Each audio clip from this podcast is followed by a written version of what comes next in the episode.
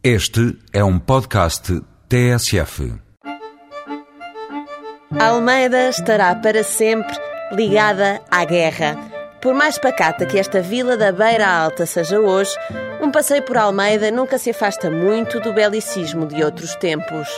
Elevada à Praça Forte do Reino no século XVII, Almeida teve a obrigação de defender a fronteira com os castelhanos. E foi por causa da guerra, a da restauração da independência, que foi erguida uma das fortalezas mais inovadoras desse século.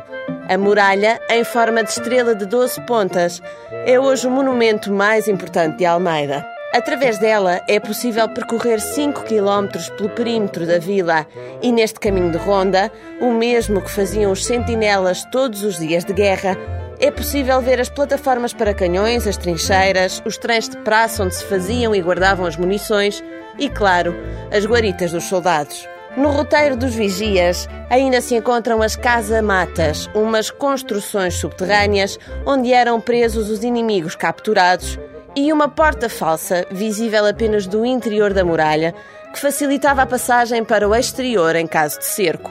Descendo da muralha é mais uma vez a condição militar que sobressai em Almeida. O quartel das esquadras, onde os soldados da Praça Forte viviam durante as guerras, é um dos edifícios mais importantes. O tribunal e a Praça de Armas também serviram os exércitos de outros tempos. Almeida só se livra da designação de Praça Forte de Portugal em 1927. Mas parece que as guerras, as explosões de paióis e do castelo só fizeram com que a vila se cuidasse mais. Almeida está tão bem conservada que foi classificada em 1991 como aldeia histórica. Hoje é um museu vivo, ideal para um regresso ao passado beirão.